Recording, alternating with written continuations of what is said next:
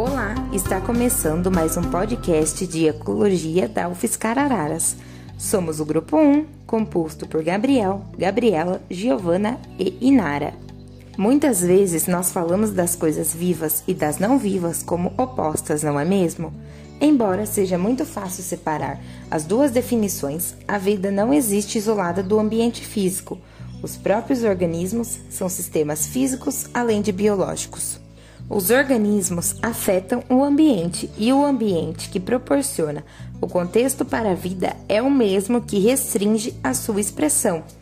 Os organismos vivos têm uma existência com um propósito e as suas estruturas, seus processos fisiológicos e seus comportamentos são moldados por respostas evolutivas à seleção natural. Isso é adaptação e todas elas envolvem gastos energéticos para os organismos vivos. Estão todos direcionados para a procura de energia e recurso. Hoje veremos algumas dessas adaptações ao ambiente físico. Você já parou para pensar como os peixes e as algas lidam com as características de densidade da água? Muitos peixes possuem uma vesícula natatória cheia de gás e o tamanho dela pode ser ajustado para fazer com que o corpo possua a mesma densidade que a água ao seu redor. Em ambientes de temperaturas muito frias, os peixes podem ainda produzir substâncias que evitem o seu congelamento. As baleias jubarte conseguem mergulhar a uma profundidade de 500 metros permanecendo lá por mais de uma hora à procura de alimento, como peixes e lulas. Como todos os mamíferos, a baleia respira ar para ter oxigênio, e quando elas mergulham, precisam contar apenas com oxigênio presente em seus corpos.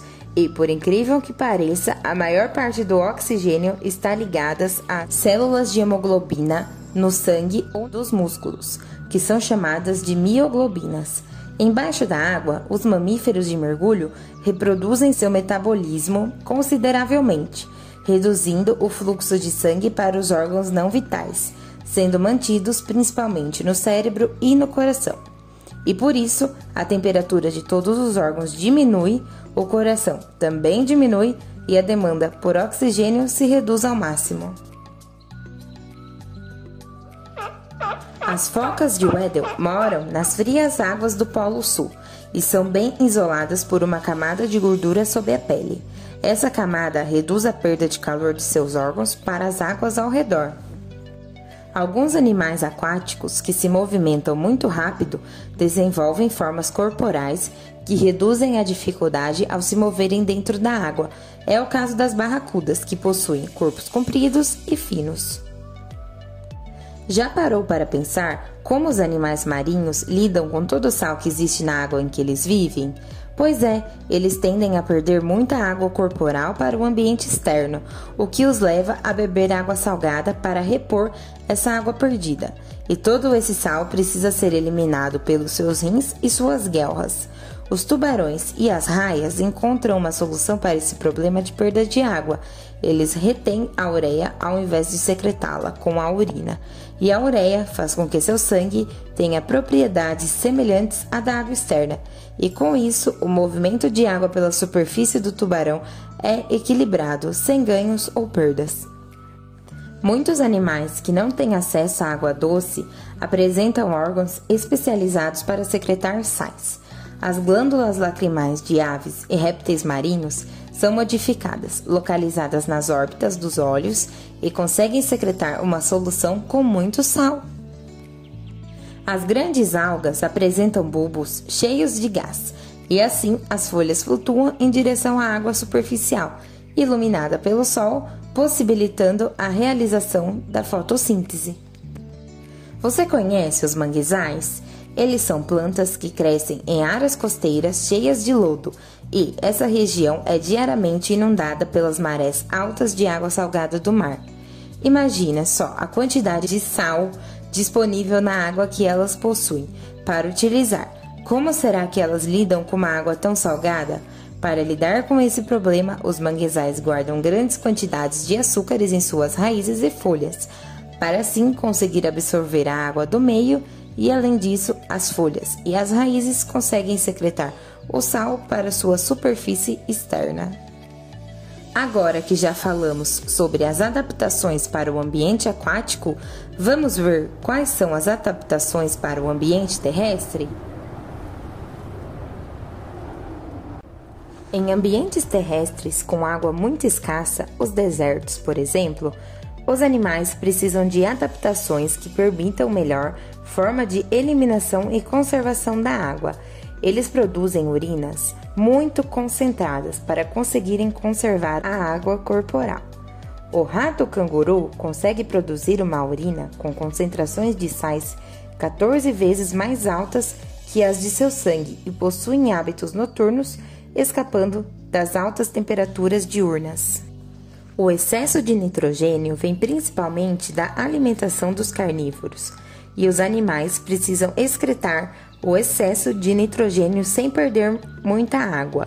Os animais marinhos produzem amônia para eliminar esse excesso rapidamente, como se fosse uma urina bem dissolvida na água ou através da superfície corpórea.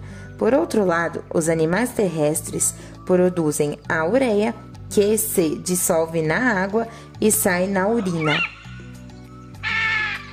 Já as aves e os répteis levaram a adaptação à vida terrestre um passo à frente. Eles excretam ácido úrico que é cristalizado e pode ser excretado com uma pasta altamente concentrada na urina. E mesmo que essas duas últimas adaptações poupem água, elas demandam um alto gasto energético.